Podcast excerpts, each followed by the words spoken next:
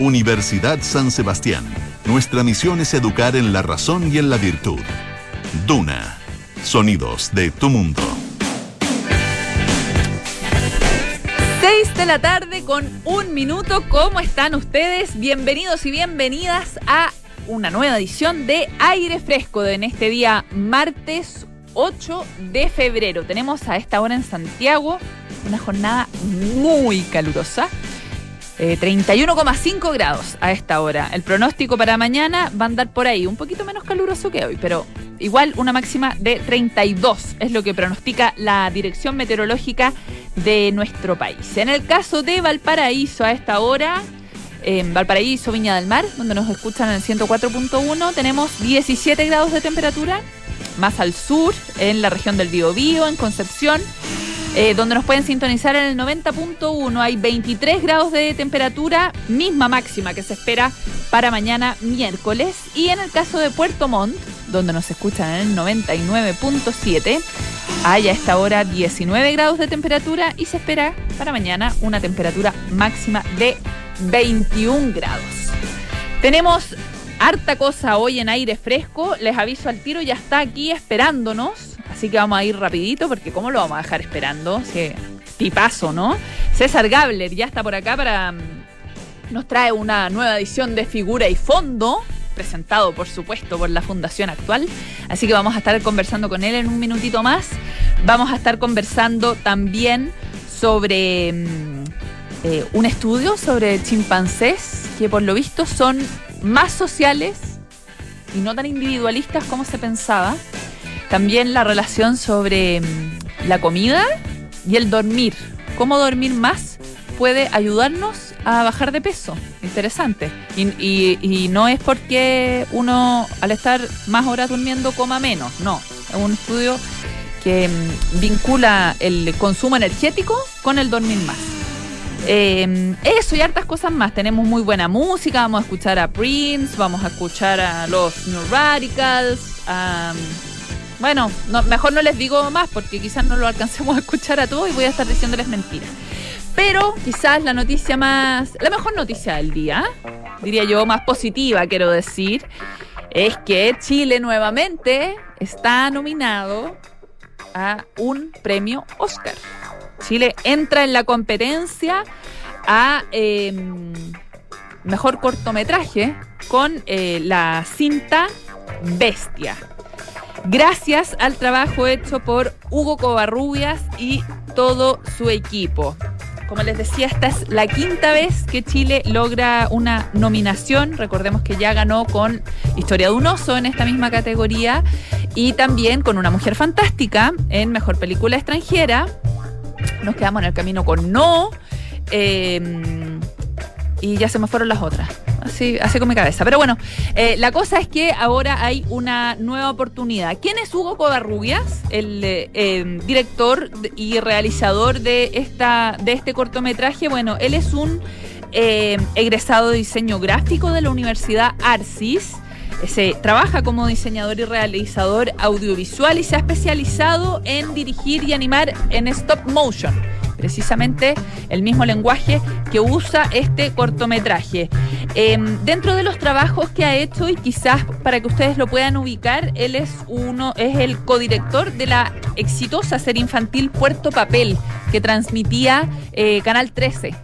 Eh, una serie infantil eh, en la que los, dibujos son como estos típicos dibujos como de cartón que tienen tres dimensiones y como que uno los va plegando y, tienen como unas etiquetas que uno las pega como con pegamento y quedan como en tres dimensiones. No sé si me explico, pero para que se hagan una idea de cuál es, esa serie. Bueno, y ha trabajado en otros distintos proyectos.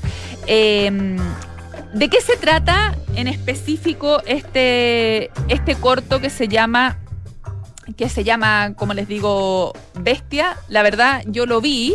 Para verlo es bastante sencillo. Lo pueden hacer a través de Vimeo, entran a Vimeo y pueden, eh, hay dos formatos, o arriendan, lo arriendan por dos dólares y algo, o lo pueden comprar, creo que cuesta cuatro dólares, una cosa así. Em, yo la arrendé y lo vi, dura 15 minutos. Eh, tengo que confesar que es... Eh, em, no sé si la palabra es truculenta, pero es eh, estremecedora, eh, es conmovedora, escalofriante. o sea, no deja indiferente. La verdad es que yo paré en un, eso que solo dura 15 minutos, pero la tuve que parar un par de veces porque me, eh, la verdad es que me desagradó siendo, siendo, reconociéndole su valor, digamos, igual tiene momentos muy desagradables el, el corto está inspirado en la historia de Ingrid Odelrock, que fue una agente de la DINA, como sabrán ustedes, que la verdad es que cometió unos vejámenes horrorosos en centros de tortura, ayudada con su perro. Em, no quiero entrar en más detalles porque la verdad es que no, me entusiasma mucho la idea. Bueno, y, uno de alguna manera en este corto se eh, como que adentra en el estado mental de esta mujer que es integrante de la DINA, como les decía. Eh, no tiene absolutamente ni un diálogo, no hay ninguna voz. Eh, todo, como les digo, es con esta técnica de stop motion. Y en estos 15 minutos uno ve la cotidianeidad de esta mujer que tiene esta vida macabra, horrorosa, su, su, vida dentro de su hogar y, entre comillas, su vida laboral, yendo a este centro de tortura, cometiendo estos actos espantosos acompañada de su perro y también las pesadillas que la acechan. Ella además... Em, ella fue, em, fue atacada por eh, agentes del MIR, eh, hechos que también son evidenciados en este corto. La, verdad es que la competencia no va a estar fácil para, para esta película. Em, sin embargo, sin duda ya el hecho de estar compitiendo es un gran reconocimiento para el equipo de Hugo Covarrubias y para Bestia. Eh, insisto, no es un, Si bien es animación, claramente no es, una, no es un corto para niños y lo repito todas las veces que sea necesario porque la verdad es que a, mí al menos me dejo como con un estado de ánimo bien inquieto, por decirlo menos. Eh, pero creo que igual vale la pena, vale la pena verlo porque es, bien estremecedora. Bueno, dentro de las otras películas vamos a nombrar solo las categorías más eh, taquillas, digamos, más importantes, más, no, sé si importante, que injusto esa palabra, pero más taquillas, más, más, reconocidas al menos. Em, eh, que se dieron a conocer hoy día en la, para los premios Oscar que se van a entregar el día 27 de marzo en esta entrega que es la número 94 de los premios Oscar. Esperemos que el COVID nos deje, nos deje ver el glamour de la ceremonia, porque que fome cuando es, así como sin nadie. Igual el año pasado se hicieron pero mm, que sea con faramaya. Igual le pone color, ¿no? Ya, bueno. Eh, nominados a mejor película: Belfast Coda, Don't Look Up, Drive My Car, Duna. Nosotros, ¡eh! Logramos nominación. Ya. King Richard, eh, Licorice Pizza, Nightmare Alley, The Power of the Dog, West Side Story. Estoy súper atrasada en todas las que tengo que ver.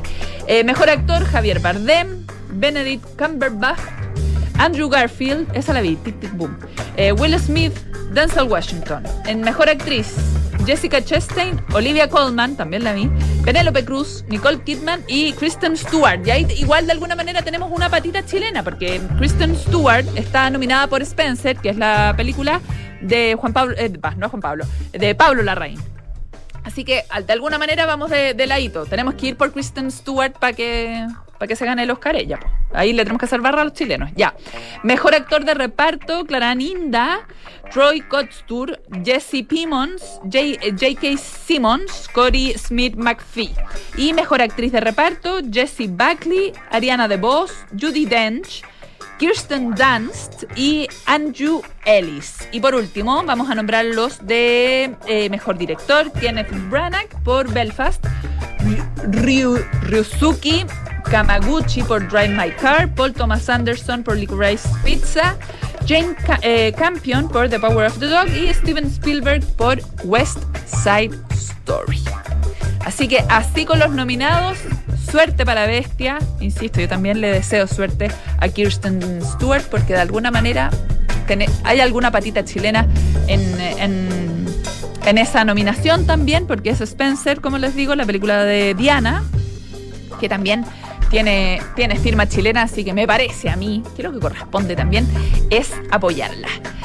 Son las 6 de la tarde con 11 minutos. Nos vamos a ir a la música. Aquí en aire fresco suenan los New Radicals. You get what you give. Wake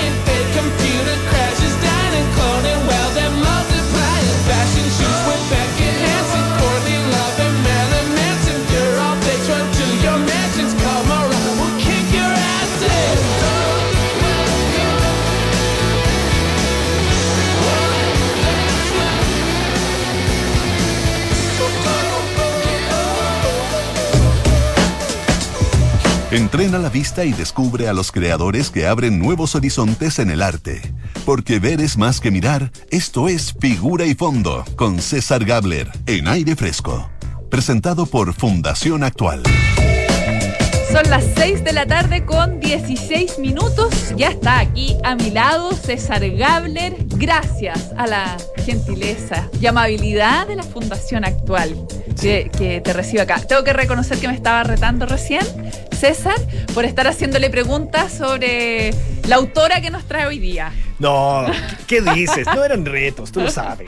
Sí, no, es verdad. Pero me estaba diciendo que le estaba le estaba robando las preguntas al aire y es verdad, po. O sea, la, la- la espontaneidad, la frescura de ese momento. Pero no importa, porque hay mucho que hablar de Yo, esta puedo- artista. yo puedo tener mucha frescura. Ya vas a ver. Espérate Siempre. nomás. Voy a, no, yo me he sacar, sorprendido contigo, me he voy a sacar las preguntas. Espérame nomás. No, me he sorprendido, de verdad. No siento presión ahora. Eso es lo bueno. ya, cu- cuéntanos. pues, Bueno, ¿quién, estamos- es, quién es tu pariente? ¿Quién es, quién es nuestra invitada del día de hoy? Porque esa invitada es María Gabler. Pueden sacar todas sus conclusiones de si hay parentesco o no. Yo no lo sabía hasta hace muy poco. Al parecer sí la hay. Un tío, prácticamente un genealogista a estas alturas del partido, hizo la investigación y al parecer soy tío del artista de la que voy a hablar hoy día. Un aplauso.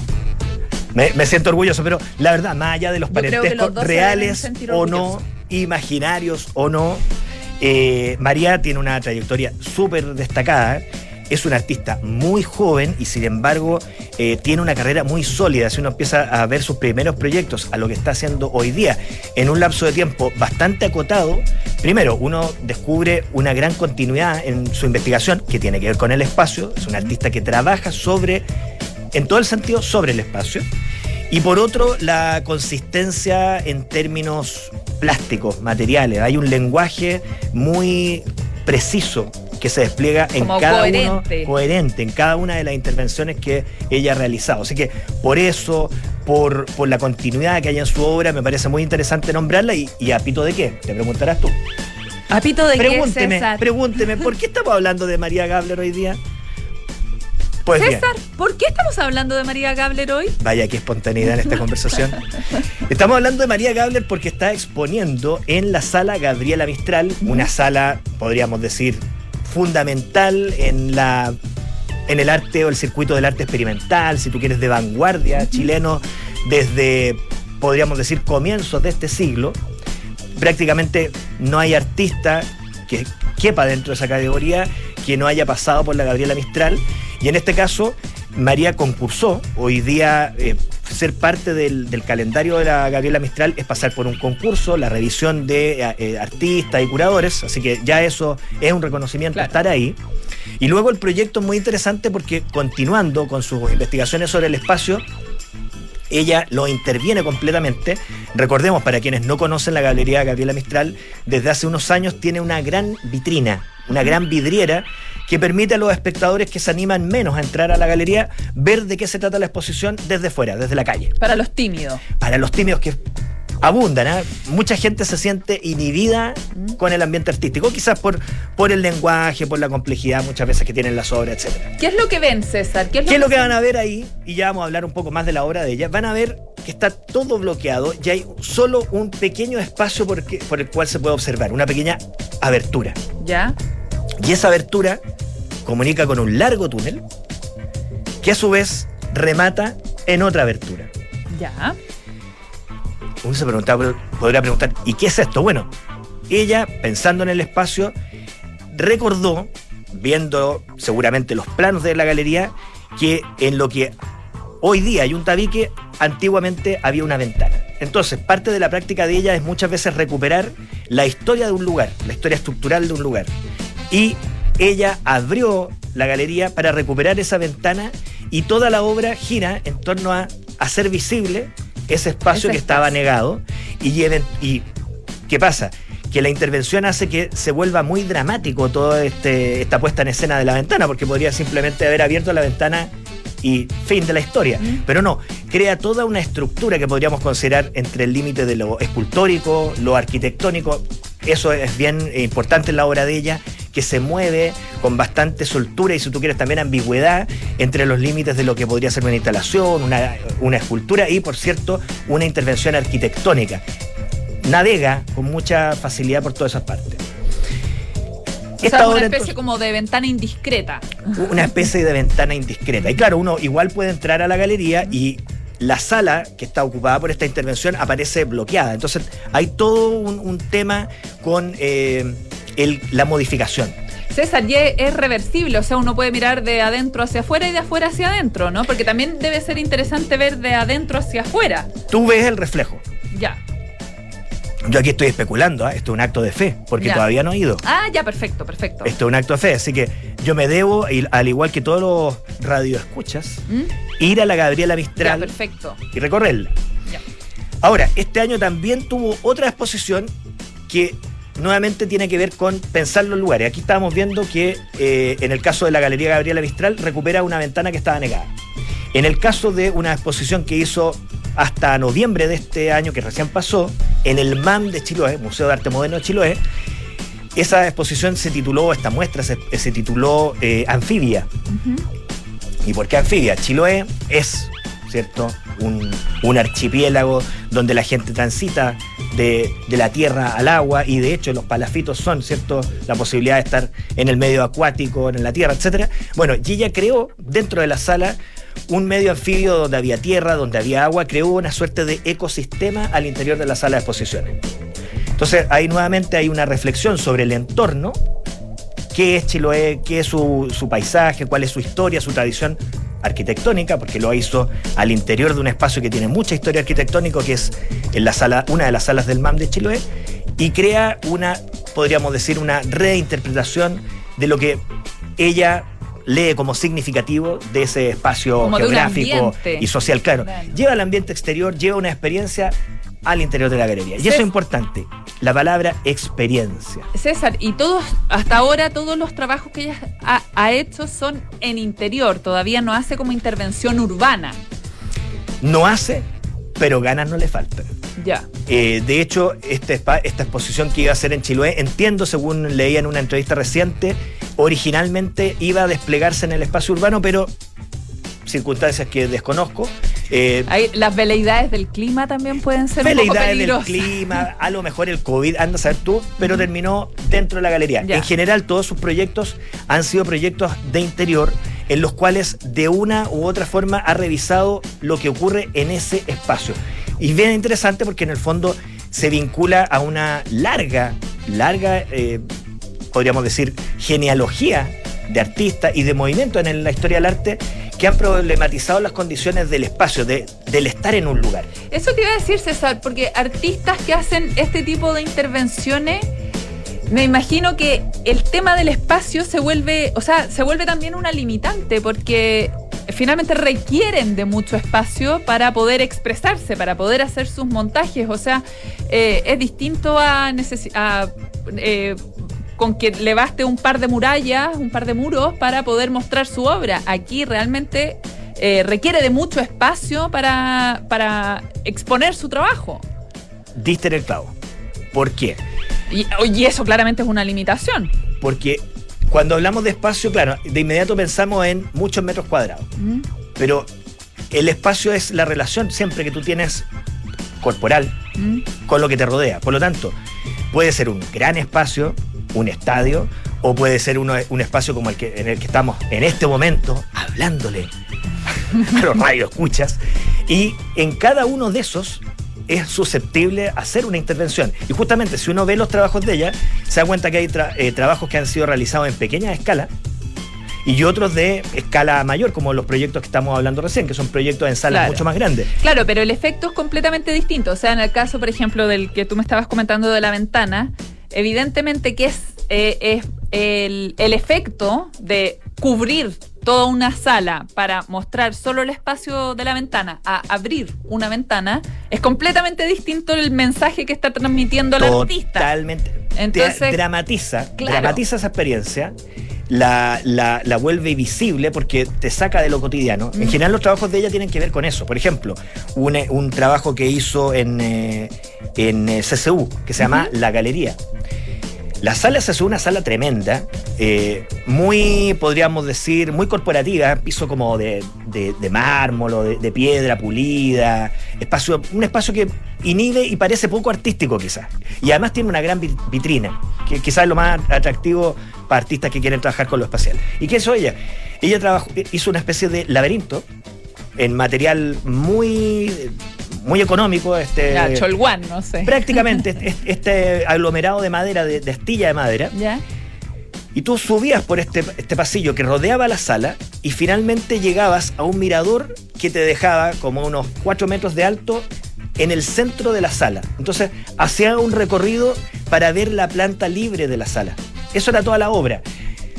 Muy económica en lo conceptual, pero hay toda una experiencia convierte un espacio en un recorrido. La única manera de acceder es a través de ese, ese pasadizo y terminas eh, convirtiendo en una suerte de cuadro el, el recorrido, porque rematas en una gran ventana que enmarca tu visión. Eso lo hacen todo el día los arquitectos, hacen pasillos. Claro.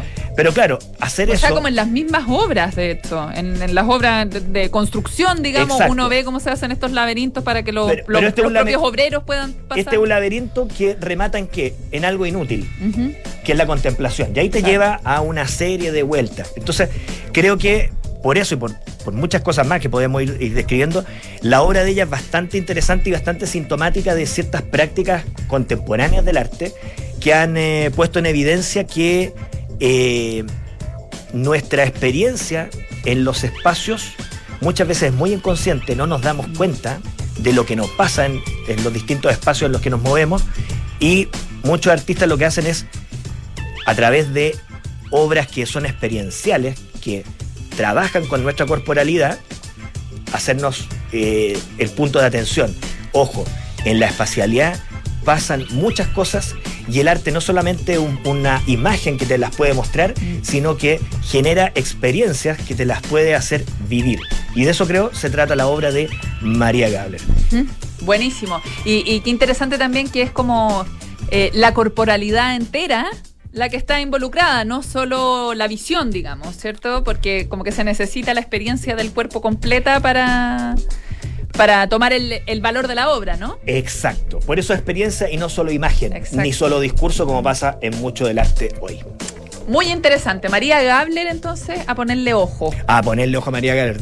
Ir a verla al Gabriela Mistral. Sí, vayan. Además que pueden hacer un recorrido está cerca el Centro Cultural La Moneda, así que ahí tiene circuito. Exactamente. 6 de la tarde con 28 minutos. Le damos las gracias a César Gabler, presentado aquí en Aire Fresco, gracias a la Fundación Actual. Vamos a hacer un corte, pero antes les cuento que los posgrados de la Universidad San Sebastián cuentan con más de 100 programas en diversas áreas del conocimiento. Más de 13.000 egresados han preferido sus magísters, diplomados, postítulos y especialidades. Conoce más en posgrados.uss.cl. Vamos a un corte y volvemos para más aire fresco aquí en el 89.7.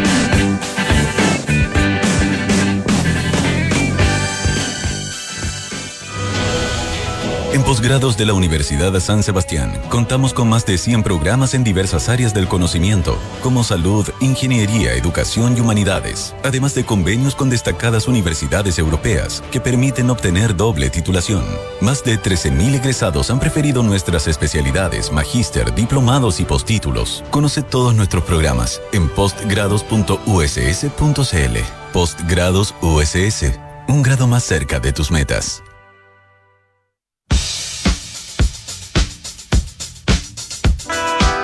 Clásicos, nuevas canciones de nuestros preferidos, historias, recuerdos, festejos y las mejores secciones musicales las reservamos para Suena Bien. Soy Bárbara Espejo y los espero de lunes a viernes desde las 10 de la mañana para que compartamos una selección especial de los sonidos de tu mundo, aquí en Duna 89.7. Mi amor, tenemos que instalar una alarma ya. ¿Por qué? Porque anoche entraron a robar a la vecina de enfrente mientras dormía. Chuta. Oye, ¿y están bien? Sí, si no se ah. despertaron, menos mal. No quiero ni imaginar qué hubiera pasado si se despiertan. Protege lo que más te importa con alarmas Berisur. Tu hogar monitoreado las 24 horas del día. Llama al 600-385-0003 o calcula online en berisur.cl. Activa Berisur. Activa tu tranquilidad. Ya estamos de vuelta aquí en Aire Fresco. Sé parte del nuevo club Paula Cocina y disfruta de una experiencia gastronómica única. Clases semanales con los reconocidos chefs de Paula Cocina, recetarios, newsletters, descuentos y muchísimo más. Suscríbete en paulacocina.cl. Presenta Unimark. Les cuento sobre un estudio que me pareció bien fascinante. Bueno, todos sabemos que nosotros, los seres humanos, frente a una herida, lo que hacemos más o menos instintivamente es desinfectarla, limpiarla, ¿cierto? Eh, y luego incluso languetearla. ¿no? Somos como bastante animalescos en eso, ¿cierto? Y luego en general la cubrimos con el clásico perchicurita, una venda, algo, la tapamos, ¿cierto? Es como lo más instintivo que hacemos cuando nos hacemos una herida. Bueno, en el caso de los chimpancés, se, eh, ha observado que ellos tienen un método algo más creativo. Ellos lo que hacen es, y yo no, yo no lo recomendaría para los humanos, atrapan un insecto y lo aplican directamente sobre la herida abierta. Eso es lo que se ha observado, lo que han estado observando los investigadores. ¿Ya? Ya les voy a contar más o menos de qué se trata. Bueno, pero eso no es lo único interesante que hacen los chimpancés, porque según han estado observando este grupo de científicos y, eh, se han concentrado en un grupo de chimpancés en la nación de Gabón, esto es en África Occidental, han notado que estos simios no solo usan los insectos para tratar sus propias heridas, o sea, para el autocuidado, digamos, sino que también las de sus compañeros, o sea, que hay un comportamiento social en el cuidado de los otros, que es algo súper interesante de, de observar.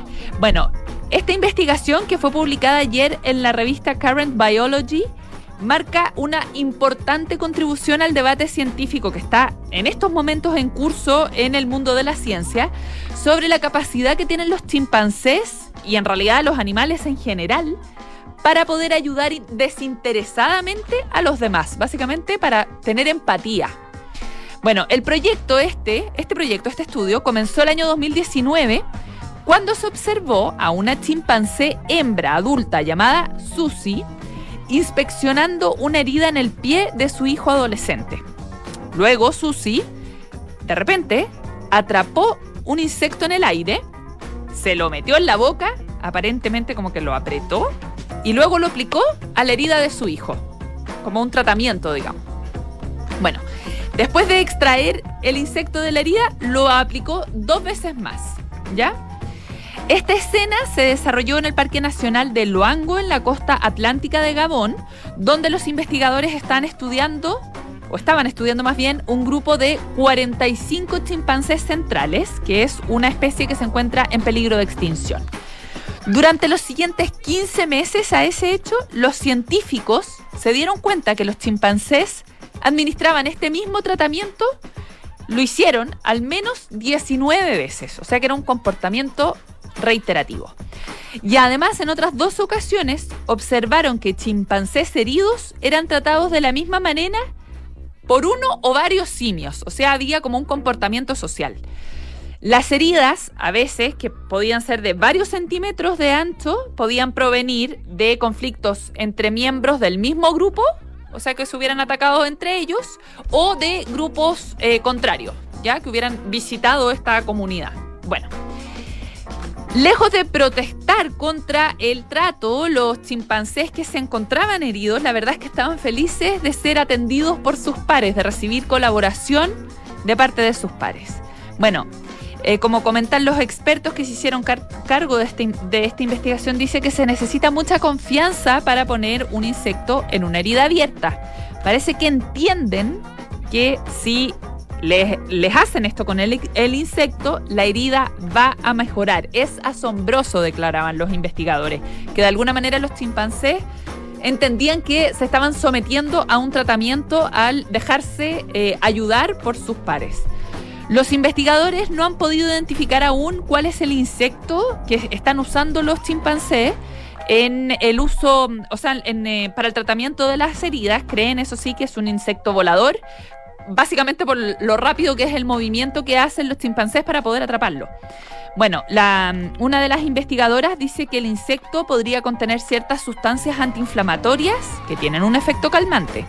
Y se sabe que efectivamente hay insectos que tienen varias propiedades médicas y va a ser, bueno, necesario realizar otras investigaciones para detectar el estudio del insecto en cuestión. Obviamente, porque no es a eso a lo que se han, se han dedicado, pero se les abrió de alguna manera otra pata de la investigación al descubrir que estaban tratando a sus pares con este, con este insecto.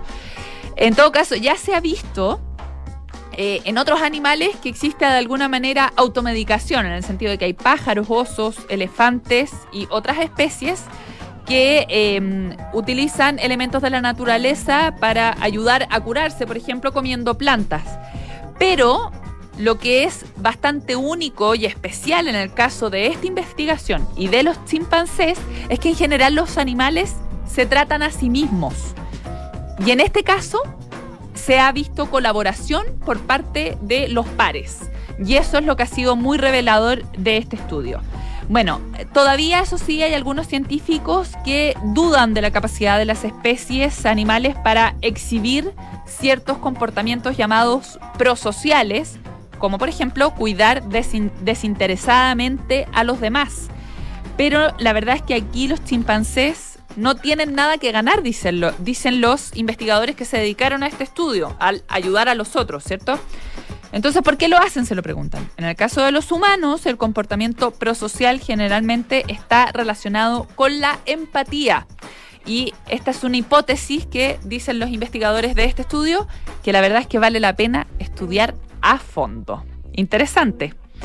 Vamos a ir a la música. Vamos a escuchar a Prince a esta hora en Tardes Duna, 1999.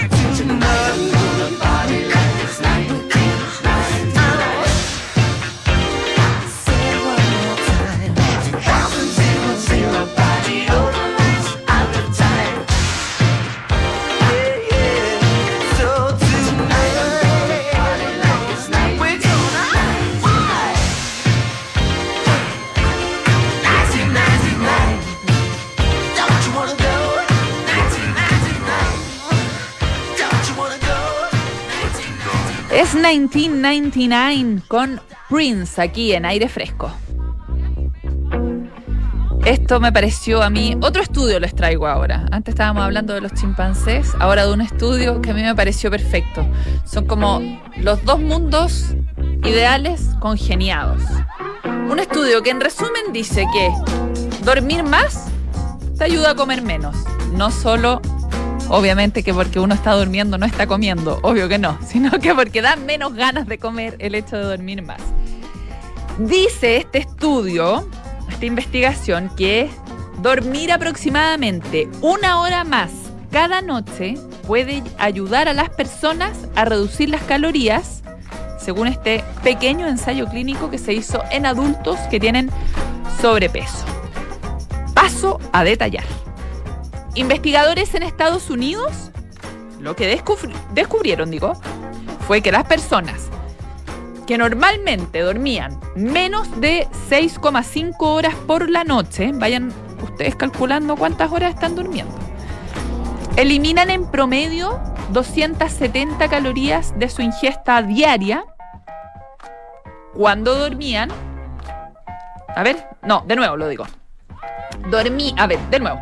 Eh, descubrieron que las personas que normalmente dormían 6,5 horas por la noche eliminaban un promedio de 270 calorías de su ingesta diaria cuando dormían 1,2 horas adicionales. O sea, durmiendo más, sumaban 270 calorías, eh, eh, eliminaban 270 calorías más. Bueno, sosteniendo esta, esta, mm, este extra de sueño, ¿cierto? Este 1,2 horas extra de sueño durante tres años, igual esto es como, suena demasiado bien.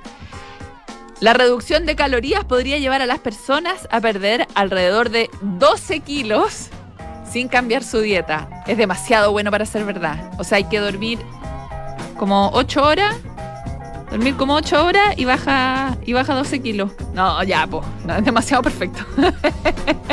Niños, déjenme dormir que tengo que bajar de peso. ¿No ven que tengo sobrepeso? Déjenme dormir. Bueno, algunos participantes en el estudio consumieron 500 calorías menos al día después de mejorar su sueño. Eh, no, insisto, demasiado perfecto. El estudio no fue diseñado para observar la pérdida de peso, pero los investigadores notaron la caída de calorías dentro de las dos semanas posteriores a que los participantes cambiaron sus patrones de sueño. O sea, la invitación era a un mejor dormir que finalmente afectó en una reducción de calorías. No sé si se entiende, me, espero que me, esté- me estoy explicando. Bueno, si los hábitos de sueño saludables se mantienen durante más tiempo, esto conduciría a una pérdida de peso clínicamente importante con el tiempo, fue lo que dijo Ezra, Ezra Tassali, que es del Centro del Sueño de la Universidad de Chicago y que participó en esta investigación. Muchas personas están trabajando arduamente para encontrar formas de disminuir la ingesta calórica para perder peso. Claro, es una lucha que... ¿Quién no quién no ha pasado por ahí, cierto? Bueno, con solo dormir más es posible que pueda reducirlo sustancialmente. El, ensayo estudió a 80 adultos de 21 a 40 años con un índice de masa corporal entre 25 y 29,9, lo que significa que tenían sobrepeso. Entiendo que el índice de masa corporal hay que tenerlo más o menos como en 20, creo que es lo correcto, o lo saludable más bien. Bueno, la mitad de los participantes fueron asignados al azar para recibir asesoría personalizada sobre higiene del sueño, es decir, ayudarlos en un buen dormir. Esto, obviamente, con el fin de extender la cantidad de horas de sueño durante la noche. El estudio no le pidió a los participantes que restringieran su alimentación o que cambiaran sus rutinas de ejercicio. O sea, básicamente les decían, esta es la, mejor forma de dormir, ¿ya? No se metieron en temas de ejercicio ni de alimentación. Todos durmieron en sus propias camas y usaron dispositivos portátiles para poder rastrear eh, su duración- la duración de su sueño. En estudios anteriores se ha demostrado que dormir muy poco puede hacer que las personas aumenten de peso al aumentar su ingesta, de alimentos. El último ensayo de esto publicado en JAMA Internal Medicine sugiere que los efectos pueden revertirse ayudando a las personas a dormir por más tiempo. La mayoría de los otros estudios sobre este tema en los laboratorios son de corta duración, de un par de días, y la ingesta de alimentos se mide por la cantidad que consumen los participantes de una dieta ofrecida, fue lo que dijo esta misma doctora. En nuestro estudio solo manipulamos el sueño e hicimos que los participantes comieran lo que quisieran, sin registro de alimentos ni nada más, para rastrear su nutrición por, el por ellos mismos. Uno de los descubrimientos más sorprendentes del estudio es que una sola sesión de asesoría sobre el sueño podría cambiar los hábitos de las personas, los hábitos del sueño, obviamente, a la hora de acostarse lo suficiente como para mejorar la cantidad de horas de sueño. Las clásicas cosas que a uno le dicen, ah, no hay que usar ningún dispositivo tecnológico, el celular, las tablets, computadores y todas esas cosas. Bueno, todas esas recomendaciones podrían hacer que usted luzca más esbelto, considérelo. Vamos a seguir con la música aquí en aire fresco. Esto es Vampire Weekend en 69 en aire fresco.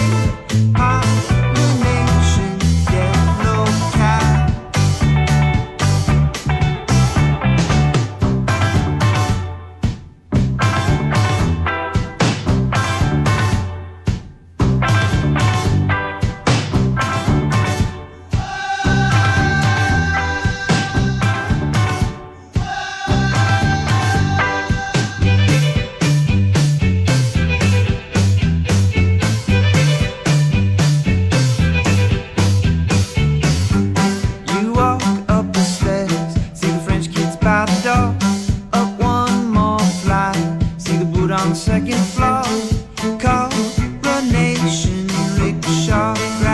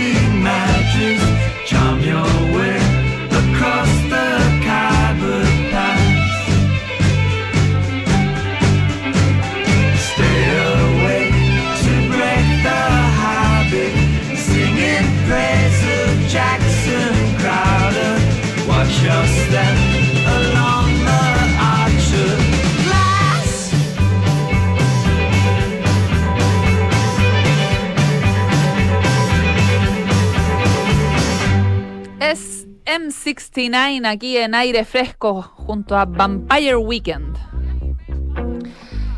La verdad es que con el COVID-19 se han puesto en tensión eh, con el proceso de vacunación, eh, las medidas de las medidas de precaución también para evitar los contagios, se han puesto en tensión la vida privada y la vida pública. Y hay un caso en, en Italia que mm, finalmente tuvo que intervenir el Estado y que se volvió noticia a nivel mundial. Bueno, es la historia de eh, un niño de dos años que sufría de una cardiopatía, cuyos padres no querían, eh, no querían eh, permitir que eh, su hijo recibiera donación de sangre de personas que se hubieran vacunado. En resumen, a pesar de la oposición de sus padres, el niño va a ser operado, eh, va, a ser operado al corazón por una orden del juez. ¿Qué fue lo que pasó? Los papás, como les digo, estaban exigiendo que eh, este menor solo recibiera sangre de personas que no habían sido vacunadas. Los papás eran antivacunas y eh, el hospital de San- Santa Orsola de Bolonia tuvo que suspender la operación, esto durante semanas, una operación súper delicada, y recurrir a los tribunales para, eh, de alguna manera, eh, eh, hacerse cargo de la situación, porque la verdad es que era un peligro que el niño recibiera sangre eh, de personas que no habían sido vacunadas. La familia, como les digo, era eh, antivacunas y había rechazado que se le hicieran transfusiones de sangre de donantes que habían sido vacunados contra el COVID-19. Los papás lanzaron, pero por todos lados, mensajes, o sea, no por todos lados, básicamente en los ambientes antivacunas, ¿cierto? De los movimientos contra la vacunación, em, mensajes de las presiones que estaban recibiendo y también para encontrar voluntarios, ¿cierto? Que quisieran donar sangre eh, que estuviera de alguna manera sin, eh, que no hubiera sido vacunada. Eh, el hospital San Orsola, de acuerdo con el centro de transfusiones, se estaba a- oponiendo a este tipo de donantes porque las donaciones de sangre deben seguir unos protocolos legales que son súper estrictos y bien precisos para poder garantizar la seguridad de la sangre que obviamente están recibiendo. Bueno, ante el nivel de repercusión que tuvo este caso y, y de olitas que generó, eh, el Centro Nacional de Sangre en Italia reiteró la importancia de los protocolos que se tienen que cumplir. Ellos dijeron que la sangre de los vacunados es absolutamente segura. Desde el momento en que una persona se vacuna, deben pasar 48 horas hasta que pueda donar sangre, porque debemos estar seguros de que obviamente no tenga ninguna reacción a la vacunación y que se encuentra en buenas condiciones de salud. Fue lo que dijeron las autoridades de este centro. En la sangre, dijo además, no hay vacuna. En todo caso, cuando se hace la profilaxis, estarán los anticuerpos que se desarrollan después de la vacunación, pero con seguridad no se transfunde la vacuna con la sangre. Recordemos que hoy casi el 90% de la población italiana está vacunada, fue lo que dijeron las autoridades de este centro.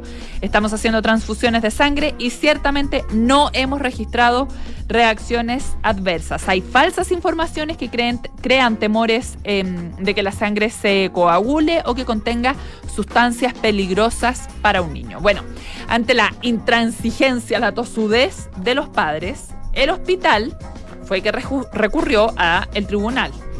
Em, mientras estaba comunicando, o sea, urgido finalmente por la situación crítica en la que se encontraba el niño.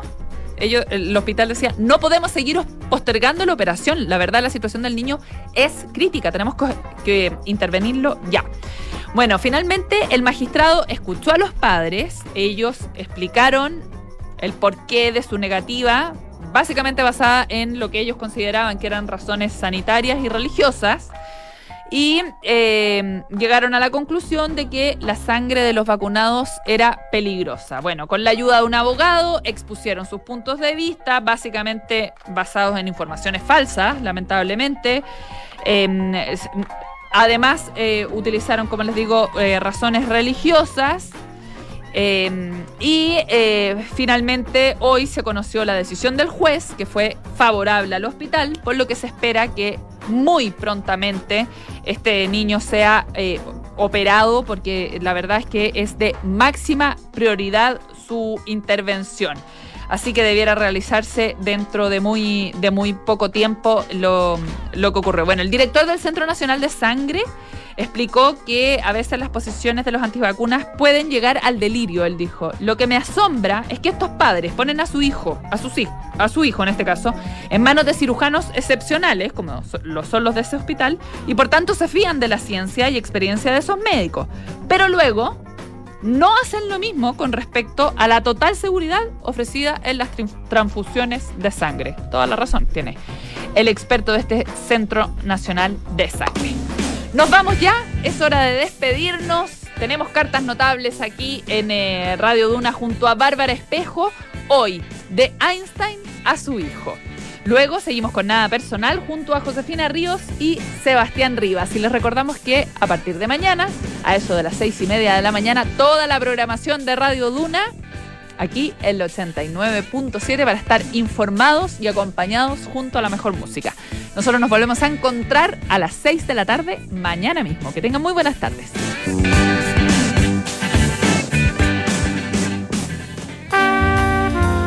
1915 en Inglaterra el río Támesis inunda todo lo que lo circunda.